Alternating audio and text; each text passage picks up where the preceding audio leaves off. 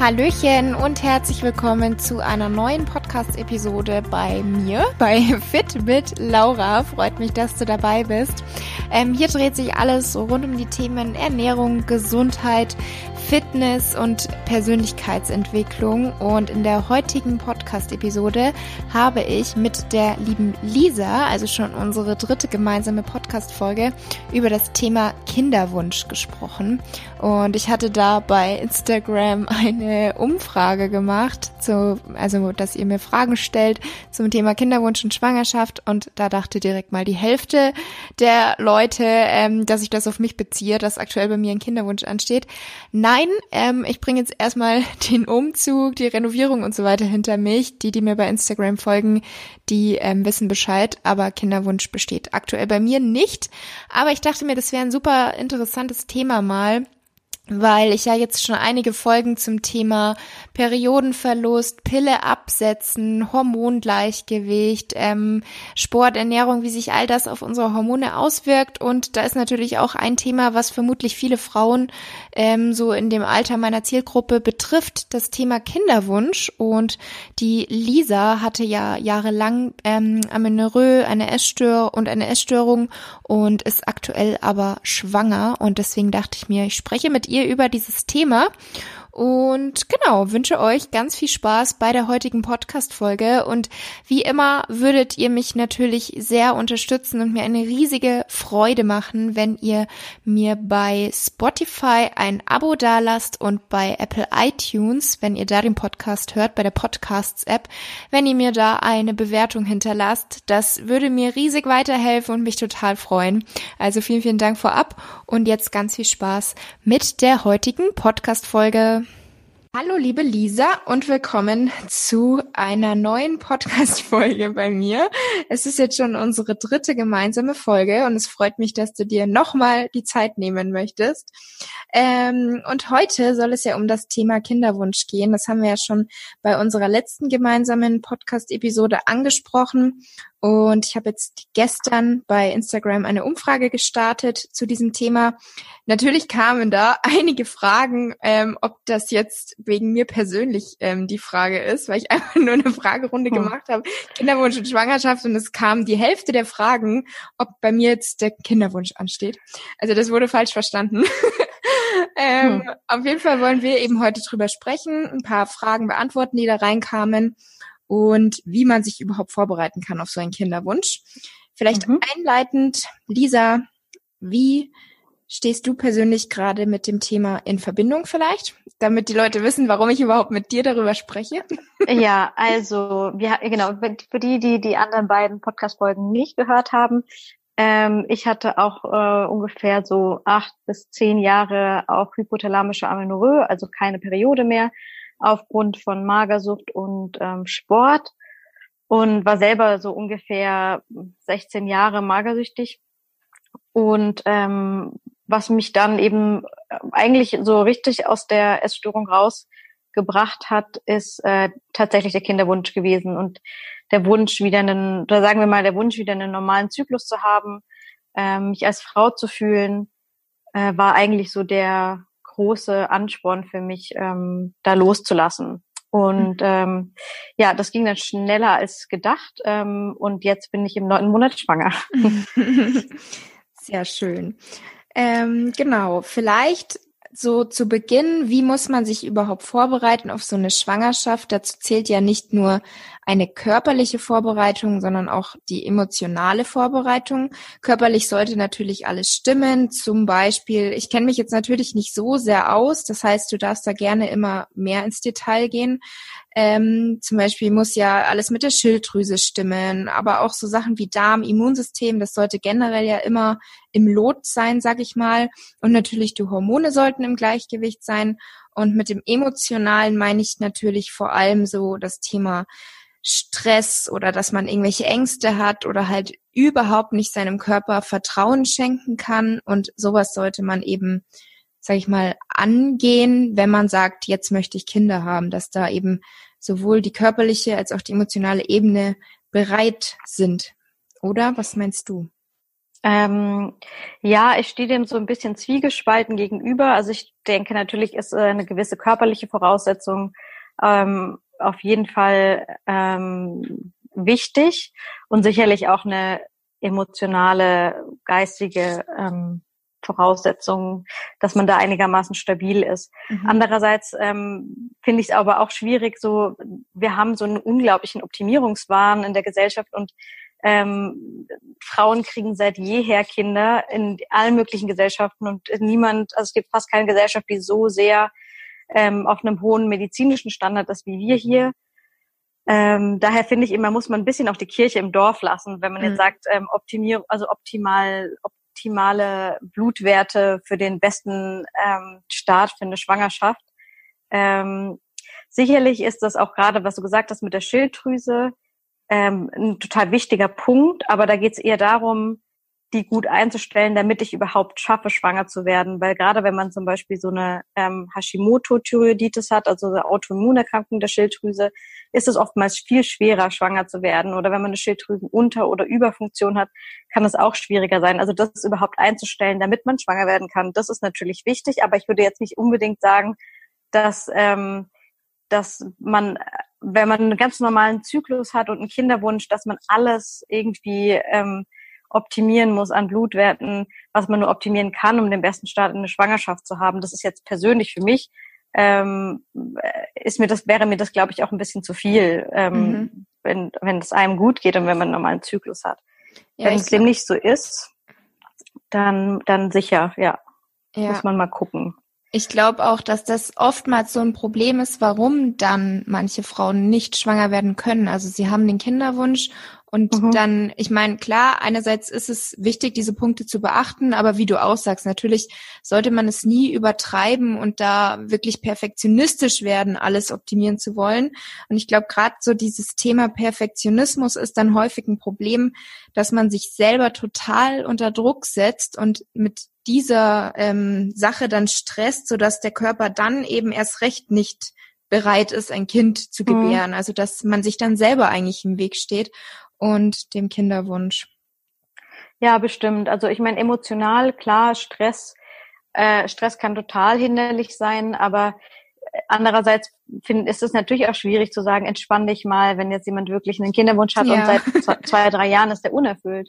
Also ähm, das ist äh, das ist natürlich schwierig, aber man muss sich schon klar machen, ähm, das finde ich zum Beispiel wichtig, dass man unter sechs Monaten, also unter sechs Monaten oder eigentlich sechs Monate eigentlich erst später, also äh, man kann sogar sagen, unter einem Jahr ist es eigentlich nicht mal ungewöhnlich, dass, äh, dass man es ein Jahr lang probiert. Also mhm. sechs bis zwölf Monate ist völlig normal. Also sagen wir mal, sechs Monate ist völlig im Rahmen. Natürlich gibt's diejenigen, die aus Versehen schwanger werden und bei einem Mal Geschlechtsverkehr und dann gibt's diejenigen, die beim ersten Mal probieren schon schwanger werden.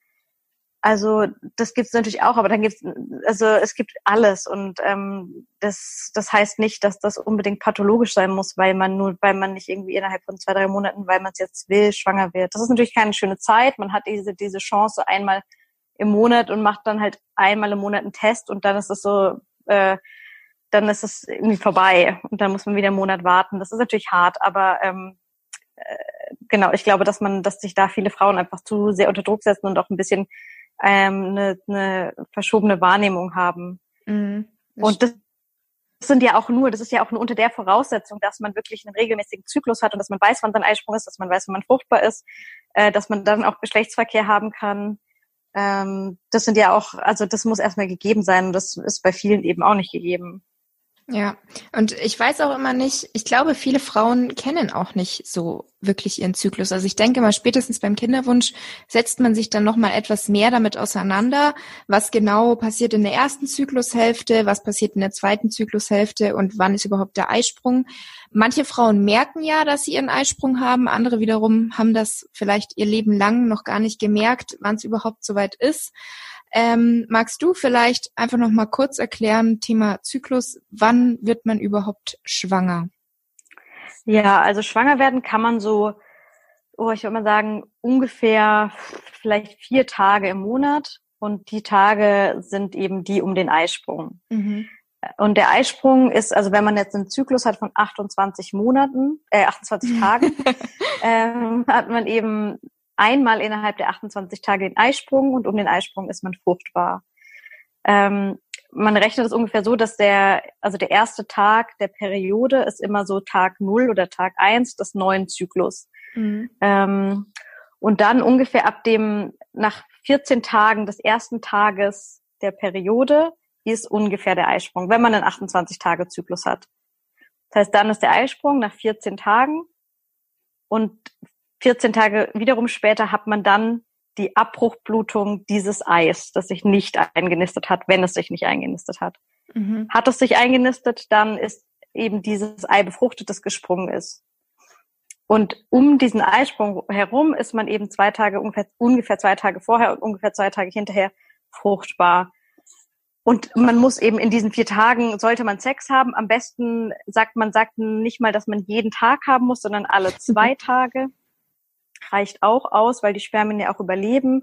Die Scheidenflüssigkeit, ähm, das kann man eigentlich auch gut beobachten, die verändert sich total im Eisprung. Das nennt man, ähm, auf Englisch heißt das immer Egg White Cervical Mucus, also so wie Eiweiß. Der wird durchsichtig, der Schleim, und ganz ähm, klebrig, so wenn man den dann in, zwischen zwei Fingern spinnt, also spinnbar heißt es auf Deutsch auch, zwischen zwei Fingern äh, spinnt, dass der dann so hängen bleibt wie so ein von, also sieht aus wie so ein Kaugummi. Also das Ganze ist viel mehr, ist durchsichtig, nicht mehr so weiß. Ähm, daran erkennt man zum Beispiel auch, dass man eben, dass man seinen Eisprung hat. Äh, oder kann man zum Beispiel erkennen, der Muttermund verändert sich, wenn man seinen Muttermund tasten kann, wenn man zum Beispiel natürliche Verhütungsmethoden anwendet steigt die Temperatur, der Muttermund verändert sich und eben die, ähm, die Schleimbeschaffenheit. Mhm. Genau, aber wenn man eben dann einen längeren Zyklus hat, also manche, manche Frauen haben einen längeren Zyklus, ähm, ist es oftmals so zum Beispiel bei hypothalamischer Amenorrhoe, dass der Zyklus erstmal länger ist. Das heißt, dass in der Regel ist dann die erste Zyklushälfte länger. Das heißt, es dauert einfach ein bisschen, bis ein neues Ei herangereift ist, weil der Körper das halt noch, noch nicht so gut äh, kann und noch nicht diesen, diesen normalen Rhythmus hat. Und oftmals ist aber die zweite Zyklushälfte dann verkürzt. Also die Lutealphase nennt sich das dann, die mhm. Zeit nach zwischen Eisprung und ähm, Periode ist dann meistens kürzer. Das heißt, manche Frauen denken dann, ah ja, mein Zyklus ist 50 Tage, dann habe ich wahrscheinlich nach 25 meinen Eisprung und dann habe ich, dann ist die ähm, Lutealphase auch 25 Tage lang. Das ist in der Regel nicht so. Wahrscheinlich hat die Frau sogar eher nach 40 Tagen ihren Eisprung und die Lutealphase geht dann nur 10 Tage oder so. Okay. Also das, das lässt sich ganz oft beobachten, gerade dass die Lutealphase am Anfang, wenn man das erste Mal seine Periode wieder bekommt nach der Amenorrhoe, dass die Lutealphase sehr kurz ist.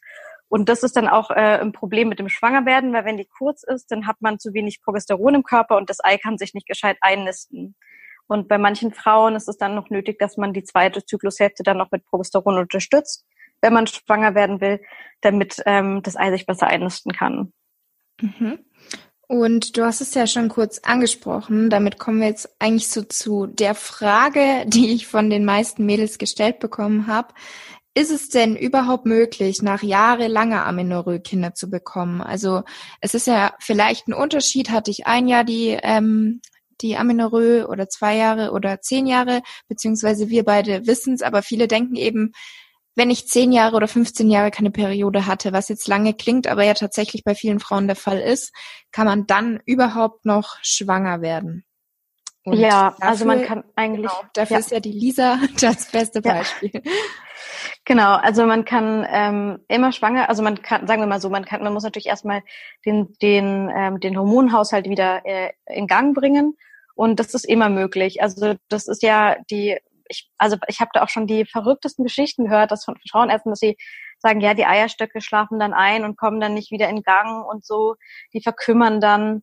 Also mhm. das, das ist wirklich, das ist, das stimmt einfach nicht. Und das finde ich ganz schlimm, dass so viele Frauenärzte das behaupten, weil sie das natürlich oft beobachten, weil viele Frauen einfach gar nicht ähm, aus dieser Amenorrhoe rauskommen, weil sie nicht zunehmen und weil sie nicht, ähm, weil sie halt diese Amenorrhoe nicht angehen. Natürlich ist bei den Frauen das so, dass sie keine Kinder kriegen können, weil sie eben nicht zunehmen. Aber wenn man wieder ganz normalgewichtig ist, klar, ich war ja auch normalgewichtig und hatte auch erstmal meine Periode nicht, ähm, dann, aber wenn man wirklich die hypothalamische, also beziehungsweise wenn man wirklich diesen Recovery-Weg wählt und zunimmt und keinen Sport macht, dann ähm, dann kommt der Körper wieder in Gang. Manchen, also bei manchen Frauen klappt das nicht, dass ihre Periode wieder bekommen. Die brauchen dann so einen medikamentösen Anstupser, aber die Hormonlage ist in der Regel wieder ganz normal. Also das kann man ja dann auch messen und dann ist man auch nicht mehr, hat man auch keine hypothalamische Amenorrhoe mehr. Das, der Körper ist einfach nur noch nicht gewohnt, einen Eisprung ähm, zu generieren. Aber das ist dann überhaupt nicht wild, denn das kann man anstupsen und dann geht's oftmals von selber. Also das ist nicht, äh, also man kann die Eierstöcke verkümmern nicht, es sei denn, man hat irgendwas anderes. Aber aufgrund der hypothalamischen Amenorrhoe ähm, kann man nicht, ähm, also kann der Kinderwunsch immer erfüllt werden, wenn man da, wenn man sich da rauskämpft. Und da kann sich jede Frau rauskämpfen. Ja, richtig. Ähm, dann generell Thema Kinderwunsch, Ernährung, Supplements, Training ist natürlich auch von vielen so eine Frage. Ähm, ich denke, da lasse ich jetzt auch dich einfach mal so den Großteil beantworten, weil ich selber habe mich, da ich diesen Kinderwunsch nicht habe aktuell, mhm. ähm, noch nicht so intensiv damit beschäftigt ähm, und möchte dann auch nichts Falsches sagen. Welche Ernährung ist denn wichtig bei einem Kinderwunsch? Also aus meiner Sicht sollte man, egal in welcher Situation, immer gewisse Dinge beachten, also immer so eine Basis, sage ich mal, erfüllen, dass man einfach den Körper mit Nährstoffen abdeckt, aber auch da es eben nicht übertreibt, dass es zu so einem zwanghaft restriktiven Essverhalten kommt. Aber gibt es vielleicht gewisse Lebensmittel oder gewisse Nährstoffe, wo man besonders darauf achten sollte? Also ich finde immer, also die Frage, dadurch, dass wir uns jetzt auch mit hypothalamischer Amenorrhoe eben beschäftigt haben, frage ich mich eben, woher kommt die Frage? Kommt es jetzt mhm. von einer Frau, die eben noch in der Amenorrhoe steckt oder nicht? Also wenn man in der Amenorrhoe steckt, ähm, dann ganz klar so gut wie möglich da rausboxen. Ich weiß, dass viele Frauenärzte trotz Amenorrhoe Kinderwunschbehandlungen anbieten, In-vitro-Fertilisationen zum Beispiel. Ähm, also so eine richtige künstliche Befruchtung wird auch ähm, Frauen mit Amenorrhoe angeboten, wenn sie so einigermaßen ähm, im Normalbereich sind mit dem Gewicht, also ab einem BMI meistens machen die das so ab 18 oder sowas. Ähm, dahingehend, also es gibt wirklich so viele Frauen, die das probiert haben, es hat nicht geklappt und dann sind sie doch den, den Weg gegangen, sich da wieder selber rauszukämpfen aus der Amenorrhoe und dann hat es geklappt mit dem Kinderwunsch. Also dahingehend ähm, würde ich wirklich allen Frauen raten, erstmal sich mit der Genesung zu beschäftigen und ähm, die Hormonlage wieder in normalen Bereich zu bekommen, weil auch gerade ähm, mit dem veränderten Körper und, und Osteoporose und so, das, das, damit ist halt auch nicht zu spaßen. Und es ist einfach viel leichter, schwanger zu werden, wenn der Körper wieder in, in einem normalen Hormonbereich ist, als wenn man eben wenn das nicht ist. Also ich würde niemals einer Frau raten, eine Kinderwunschbehandlung anzugehen, wenn sie noch ein BMI von 17, 18 hat. Mhm. Ähm, genau. Und dann, äh, wenn man jetzt einen normalen Zyklus hat, ähm, finde ich, also ist mein, also natürlich ist eine gesunde, ausgewogene Ernährung und Bewegung immer wichtig. Man sollte sicherlich nicht äh, irgendwie den Körper zu krass stressen und viel Schlaf ist immer wichtig. Ähm, aber ich finde halt, also man weiß ja dann trotzdem, Frauen werden ja auch trotzdem schwanger, auch wenn sie viel Stress haben.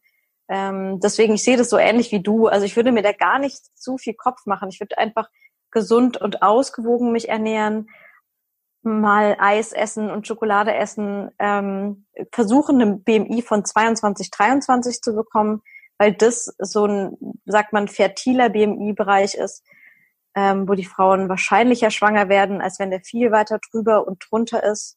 Ähm, das sind so Dinge, die ich beachten würde.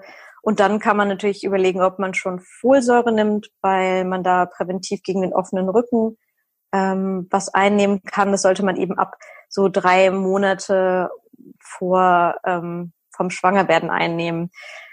Aber äh, es gibt auch viele Frauen, die das nicht eingenommen haben und äh, trotzdem gesunde Kinder haben. Und mhm. umgekehrt gibt es Frauen, die äh, Kinder mit offenem Rücken haben und äh, keine Folsäure, äh, und, und, obwohl sie Folsäure genommen haben. Also Folsäure würde ich eventuell nehmen. Ähm, und dann kann man sich eben noch so andere Sachen überlegen. Ähm, aber da geht es eher um die Zyklusoptimierung, also bei diesen ganzen L-Acetylcarnitin und äh, Maca-Pulver und so. Da geht es eher darum, dass man die ähm, Wahrscheinlichkeit der, ähm, der Schwangerschaft erhöht, aber jetzt nicht ähm, für eine, also keine gute Ernährung für eine Schwangerschaft zum Beispiel. Das heißt einfach das Hormongleichgewicht, dass die sich wieder einpendeln, unterstützen, wie es eben auch bei der genau. Amenorrhoe ist. Alles keine Wundermittel oder zwingende Sachen, genau. sondern wenn man den Körper unterstützen möchte, dann kann man es nehmen.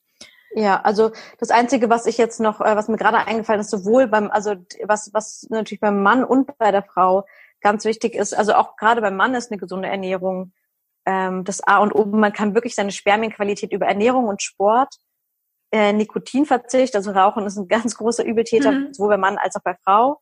Ähm, aber äh, gerade auch der Mann kann wirklich viel für seine Spermienqualität tun. Also Sport, Stressreduktion und gesunde Ernährung, kein Nikotin sind ganz große Faktoren, um da die Qualität zu verbessern. Ja, was ja auch wieder so Sachen sind, wo man generell sagt, wenn man einen bewussten genau. Lebensstil hat, dann sollte man auf diese genau. Faktoren achten.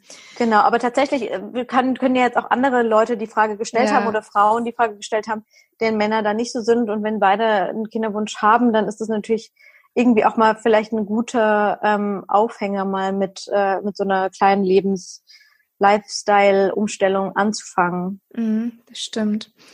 Ähm, Supplements hast du jetzt auch schon gesagt. Wie ist es denn bei Mönchspfeffer? Das wurde ich jetzt auch gefragt in der Fragerunde.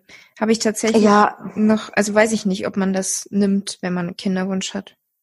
Also Mönchspfeffer hilft ja in der Regel eigentlich, äh, also es ist, das ist ja so ein, ein bisschen umstrittenes Produkt. Mhm. Ähm, ich habe ich hab mich mäßig viel damit auseinandergesetzt, weil ich habe irgendwie gemerkt, dass die Studienlage dahingehend überhaupt nicht eindeutig ist und ähm, dass ich dann lieber die Finger davon lasse.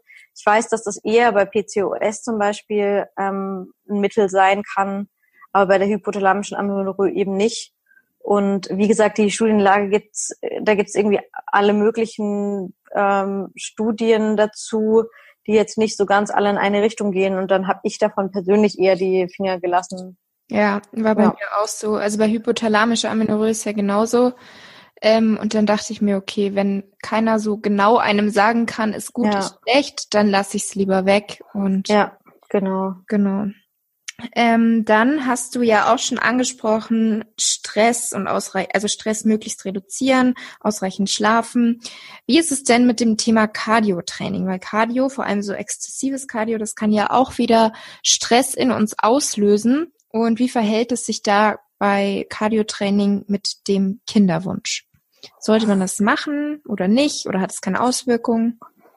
Also ähm, ich bin ehrlich gesagt dahingehend überfragt, dass ich, also ich kann mir gar nicht vorstellen, oder ich glaube, es ist eine große Seltenheit, dass Frauen, die wirklich richtig hartes Cardio-Training machen, einen ganz regelmäßigen Zyklus haben. Also jetzt, wenn sie wirklich viel Cardio-Training machen. Ich glaube, das ist nicht, das ist nicht die Regel, dass Frauen dann einen regelmäßigen Zyklus haben.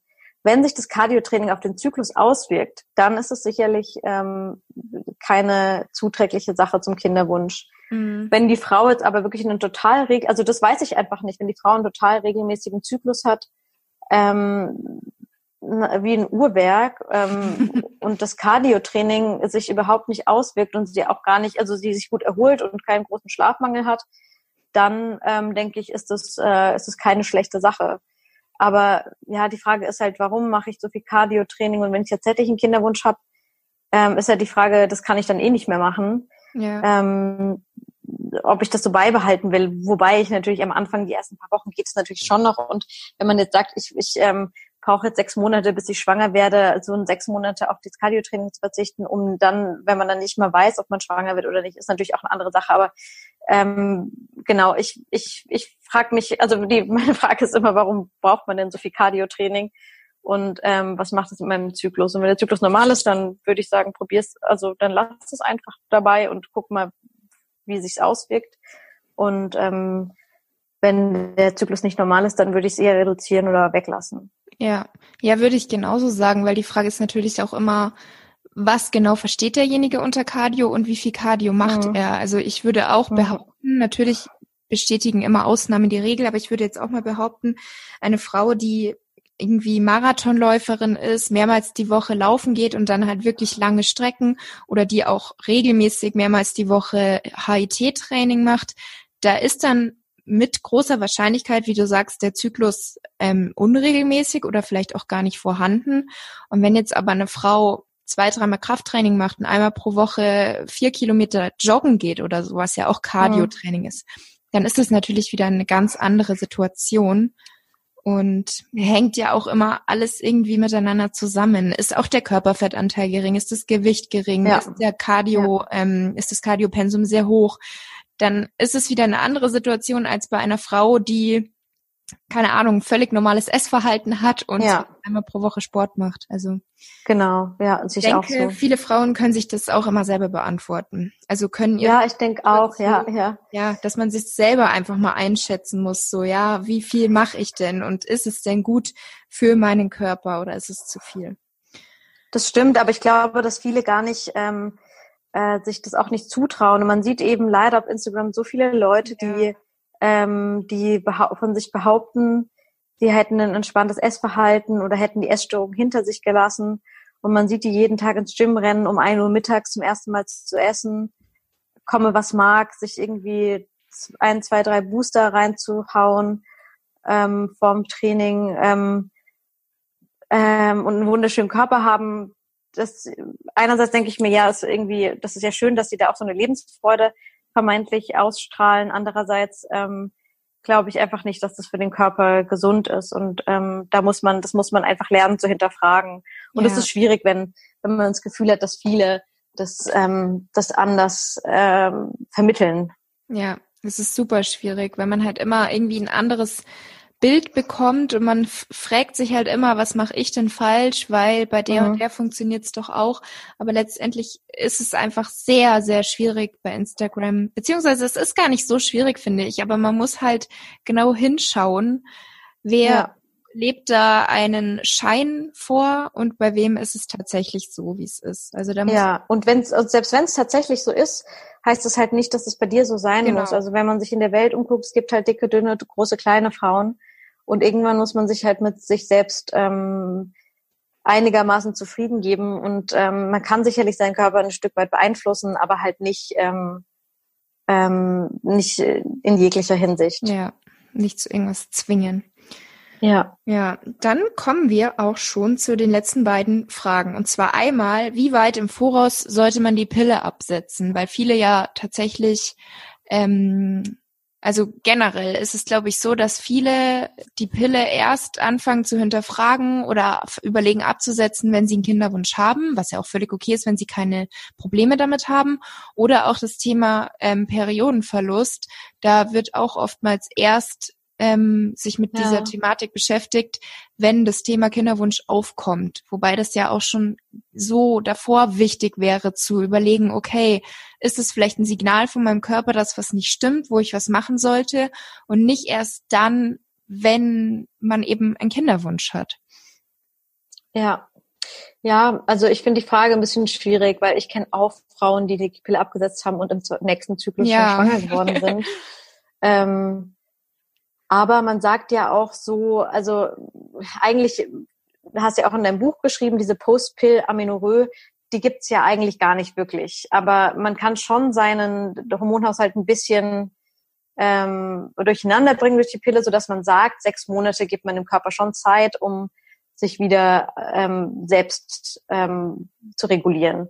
Das heißt, ich denke mir immer, wenn das jetzt, wenn, wenn die Medizin dem Körper sechs Monate Zeit gibt, das heißt ja, dass auch sechs Monate lang so plus oder minus der Körper noch so ein bisschen irritiert sein kann.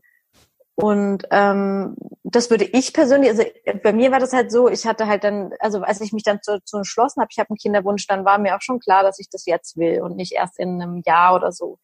Das ist natürlich sicherlich von Frau zu Frau unterschiedlich. Aber ich bin ja erstens eh kein großer Fan von der Pille und zweitens, wenn ich, wenn die Frau jetzt wirklich sagt, ich habe bald einen Kinderwunsch, dann hat sie ja in der Regel einen Partner, mhm. ähm, mit dem sich das vorstellen kann. Das heißt, ähm, man kann ja eigentlich sich schon überlegen, ob man nicht die Pille schon absetzt und mal mit natürlichen Verhütungsmethoden äh, sich daran tastet, erstmal mit Kondom ähm, oder oder also NFP ähm, also dass man, ja, weißt du, dass man sich halt einfach antastet, dass man zum Beispiel auch seinen Zyklus kennenlernt für den Fall, dass wenn du wirklich schwanger werden willst, dass du dann auch schon weißt, wann ist mein Eisprung, wie lang ist meine Periode ähm, und so weiter. Und sicherlich ist, ähm, ist nur Kondom nicht ganz so sicher wie die Pille, aber Die Frage ist, ähm, kann ich damit leben, wenn ich vielleicht schon früher schwanger werde oder ich mache eben nur Kondom oder ich mache Kondom plus Temperaturmethode oder sonst irgendwas. Und dann ist man wieder, also eigentlich ist sogar die natürliche Verhütungsmethode sicherer als die Pille, wenn man sie denn anwenden kann. Aber das muss man natürlich lernen. Ja. Ähm, genau. Also um die Frage kann ich jetzt natürlich nicht pauschal beantworten.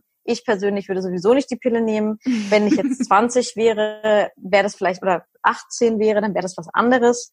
Ähm, aber jetzt über, sagen wir mal, über 26 oder sowas würde ich die Pille nicht mehr nehmen. Und ähm, da muss man sich halt mit äh, alternativen Verhütungsmitteln auseinandersetzen. Und äh, ich denke, das ist ein guter Weg, um seinen eigenen Körper besser kennenzulernen. Ja, würde ich auch so sagen. Und ich glaube auch, wie du gesagt hast, ich glaube, bei vielen ist so das Problem, die Pille ist halt so das Einfache und das, was jeder kennt und das, was viele Frauenärzte einem verschreiben. Und es ist ja nicht so, dass es an Alternativen mangelt, sondern eher ja. an der Aufklärung oder auch der Bereitschaft, sich damit auseinanderzusetzen. Also bei mir hat es auch relativ lange gedauert, sage ich mal, bis ich wusste, was für eine Alternative ich will. Ich habe super lang selber im Internet recherchiert, was Vorteile ja. und Nachteile haben kann. Also genauso wie mit selber eine Krankheit recherchieren, sollte man vielleicht immer ja. aufpassen. Aber ähm, ich habe halt auch geschaut, dass ich seriöse Quellen habe und nicht in irgendwelchen Foren lese oder so und ja. war dann auch insgesamt bei drei anderen Frauenärzten, wo man halt auch wieder warten muss. Wann kommt man dran? Dann ist man mhm. beim Termin, dann sitzt man im Wartezimmer. Das heißt, man muss schon Geduld haben. Ähm, ja. Aber letztendlich hat sich bei mir dann gelohnt. Ich habe für mich eine gute Alternative gefunden und ich habe einen neuen Frauenarzt gefunden, dem mhm. ich halt vertrauen kann und der halt auch mit dem Thema Periodenverlust nicht gleich so ja, hier kriegen sie wieder Hormone, nehmen sie wieder die Pille, dann läuft wieder alles. Der halt nicht so damit umgegangen ist, sondern sich immer auch Zeit genommen hat und halt gemerkt hat, okay, das Thema ist mir wichtig, ich will da was machen. Ja, und, ja. ja. Ja, ich denke auch, dass das ähm, das kann bei manchen Frauenärzten auch äh, sauer aufstoßen. Mhm. Heißt es sauer aufstoßen oder irgendwie aufstoßen? Ich bin da die also, schlechteste Ansprechbar. Ich habe so keine Ahnung. Also es, ist, es kann es kann jedenfalls ähm, äh, irgendwie nicht so gut ankommen bei Frauenärzten, wenn man da, wenn man so ein bisschen, wenn man so selbstbestimmter auftritt und sagt, ja. das möchte ich eben nicht, was aber wir hatten es ja schon mal von dem Thema und ich finde, da muss man sich halt den richtigen Frauenarzt suchen und auch klar ein bisschen im Internet recherchieren, wenn man halt merkt, ähm, ähm, die Pille ist irgendwie nicht das Richtige für mich. Aber das ist halt dann einfach mal so. Und das Internet ist ja da. Also äh, Frauen vor paar, vor 10, 20 Jahren hatten es da bestimmt nicht so einfach. Und ähm, ja, ich, ich denke, da muss man sich halt mit, äh, mit auseinandersetzen und, und äh, überlegen, was für einen eben passt. Ja, das stimmt. Ja, damit kommen wir zur letzten Frage. Ist eine mhm. Schwangerschaft mhm. mit über 30 möglich? Und ja, oder ab welchem Alter wird es ein Risiko, so eine Schwangerschaft?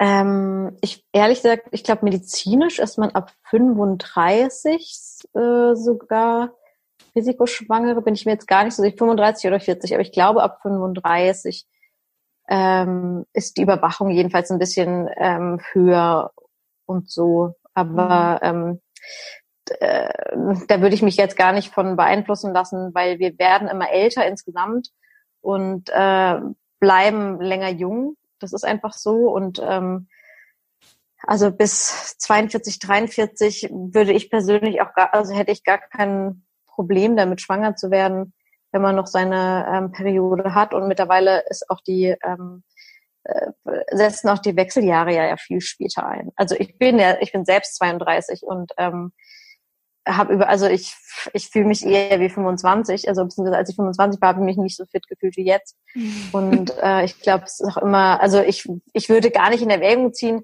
mich jetzt als Risikoschwangere zu bezeichnen. Also ähm, ich fühle mich auch gar nicht so und mir wird das auch nicht so vermittelt. Also ich finde sogar die Frage, finde ich schon ähm, krass, weil ich kenne fast, also äh, es gibt heute fast keine Frau, also nicht fast keine, ist übertrieben, aber ich glaube, es gibt mehr Frauen, die ihr erstes Kind Ü30 ja. kriegen als U30. Ja, früher, ähm, früher war ja so 19, 20, 21, glaube ich, ziemlich normal. Ja. Das ist jetzt heute ja. so, wow, das war bestimmt keine Absicht. Und jetzt ist ja wirklich so, ab 28 bis, keine Ahnung, 35, 36 ist so, laut, also nach meiner Erfahrung ist das jetzt so der Durchschnitt. Ja, genau. Also die meisten machen erstmal ihr Studium zu Ende und arbeiten dann ein paar Jahre. Genau. Und ähm, genau, also da, also ich glaube, ähm, ich würde mir da überhaupt keine Gedanken machen. Ähm, vielleicht jetzt jenseits von 40 äh, kann man sich Gedanken machen, aber auch das ist kein Problem, wenn man sich, äh, wenn man sich wohl fühlt und wenn man sich jung fühlt und bereit dazu. Ähm, die Wahrscheinlichkeit, dass, jetzt, dass man ein Kind mit einer Trisomie bekommt, ist halt höher. Mhm. Ähm, aber damit muss man sich halt dann auseinandersetzen. Aber das ist mit 35 noch lange nicht gegeben. Mhm. Also da steigt die Wahrscheinlichkeit auch. Der steigt natürlich nicht plötzlich mit 40 an, nur, sondern auch im, im also ab 30 aufwärts. Aber ja, also das, dessen muss man sich halt bewusst sein. Aber das ist mit 35 trotzdem noch kein oder mit 32 immer noch keine Risikoschwangerschaft. Ja, ja, ich denke, auch da kommt es halt, wie du auch schon gesagt hast, wieder so generell auf den Lebensstil, auf das ja, Wohlbefinden, total. auf die körperliche, also auf den körperlichen Zustand an. Also meine Mama zum Beispiel hat mich auch erst mit 31 oder 32 bekommen und damals, also damals, ähm, damals war das natürlich schon etwas später, so im Vergleich zu ihren Bekannten, dass die halt viel früher Kinder bekommen haben. Aber heutzutage ist das ja wirklich normal. Ja, und wie du sagst, also es gibt Frauen, die haben, die, die haben zehn Jahre vor den Kindern, bevor sie Kinder bekommen haben, schon geraucht. Ja. Äh, das ist einfach dann, da, da altert man halt viel schneller als, ähm, als wenn man nicht geraucht hat. Das ist halt einfach so. Ähm, zum Beispiel. Also mhm. das kann man auch eben, das kann man gar nicht mehr vergleichen. Meine Mutter hat mich, glaube ich, auch über, war über 35 schon, als sie mich bekommen hat. Ich bin die letzte von vier. Also ähm, ja, das ist wirklich äh, ich weiß nicht, woher die Idee kommt oder ob das irgendwie, ob das jemandem, ja, ob das der Person so gesagt wurde oder, oder ja, vielleicht ist in dem Umkreis das eben einfach so, dass die Frauen früh Kinder bekommen haben. Aber ja, wie gesagt, das ist überhaupt gar kein Problem und ähm, ich habe auch keine Risikoschwangerschaft, nur weil ich Ü30 bin. Ja, sehr gut. okay, ja dann wäre es das gewesen mit den Fragen. Ja. Ich denke, da ist wieder einiges dabei für viele Frauen. Also das ist jetzt denken, ja, es könnten bestimmt auch Männer anhören, aber der Großteil meiner Zuhörer ist tatsächlich ja. weiblich. Aber genau. Gut, dann vielen Dank für deine Zeit, Lisa, und bis ja, zum gerne. nächsten Mal, oder? Ja, bis dann. Ja. bis dann.